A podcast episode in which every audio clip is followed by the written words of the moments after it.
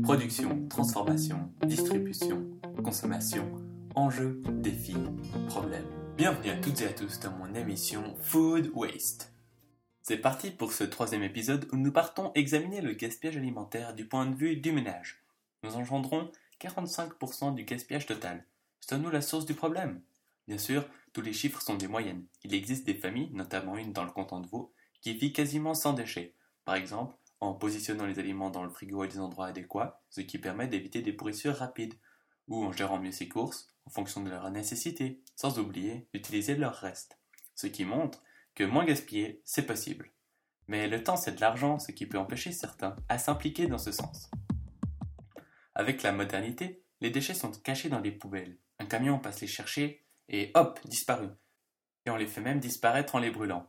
Donc, le gaspillage chez l'agriculteur, chez le transformateur, chez le distributeur et chez notre voisin, nous ne le voyons pas. Donc, la modernité distancie le consommateur pas seulement des aliments, mais aussi des déchets. Dès lors, on n'a peut-être simplement pas conscience du problème du gaspillage alimentaire. Et non, un sondage dirigé par l'OFEV, l'Office fédéral pour l'environnement, effectué en Suisse en 2013, montre que de manière générale, les personnes interrogées considèrent le phénomène important mais pense qu'elle-même gaspille peu.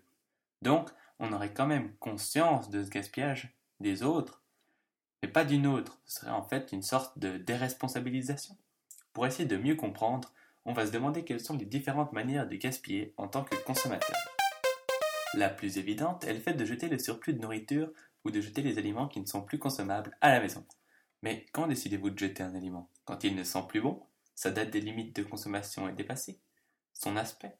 Notre experte du gaspillage alimentaire interrogée de la FRC, Fédération romande des consommateurs, Madame Feniger, souligne l'importance de faire confiance à ses sens, et nous avons vu que la modernisation peut impacter sur ceci, en ce qu'elle nous distancie de la gestion des aliments.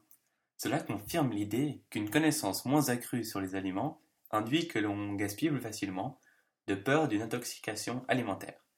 Mais un autre élément que nos sens intervient la législation oblige aux distributeurs de donner certaines informations aux consommateurs, comme le datage alimentaire. Et de ce fait, en tant que consommateurs, nous sommes en quelque sorte dépendants des distributeurs et de la législation, plus précisément de l'information qu'ils nous divulguent. Si nous ne pouvons faire confiance à nos sens, nous devons donc avoir confiance envers le distributeur et l'information qu'il nous donne sur les produits, ce qui peut expliquer que l'on ne se sente pas forcément responsable du problème, Madame Feniger nous donne un exemple de ce lien de confiance. Il y a eu un scandale de la viande déballée de COP il y a quelques années. Alors, COP avait déballé, fait déballer des emballages qui avaient une date limite de vente pour les vendre en frac. Donc les gens hésitaient vraiment, ils étaient dégoûtés à l'époque, mais maintenant ça a été plus ou moins oublié euh, cet épisode et ils font de nouveau confiance. Donc on voit que l'information que l'on reçoit joue un rôle très important, car si ce lien de confiance entre consommateur et distributeur n'est plus là, c'est la confiance envers le produit lui-même qui s'en va. Comment être sûr que ce produit est de qualité? Quand le jeter? Donc, si certaines informations posent problème, elles peuvent induire plus de gaspillage chez les ménages. Et nous ne sommes pas alors les uniques responsables de notre gaspillage. Une autre manière de gaspiller nous est présentée par Madame Feniger. D'un côté, on gaspille des choses à la maison, donc là, on peut voir. Et de notre côté, on est à l'origine de gaspillage, par exemple, dans la restauration. Euh, et là, on le voit beaucoup moins.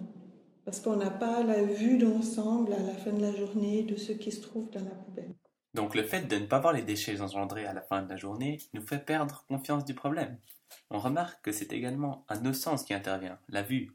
Donc, c'est également une forme de distanciation des déchets, ce qui peut être est la source du phénomène de déresponsabilisation. Mais nous sommes bien co-responsables du gaspillage chez les restaurateurs. C'est bien nous qui ne finissons pas toujours nos assiettes. Gaspillage que l'on ne voit pas, contrairement à celui que nous engendrons à la maison.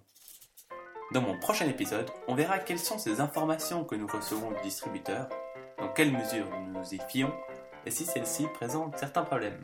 Merci et bonne journée à toutes et à tous. Ciao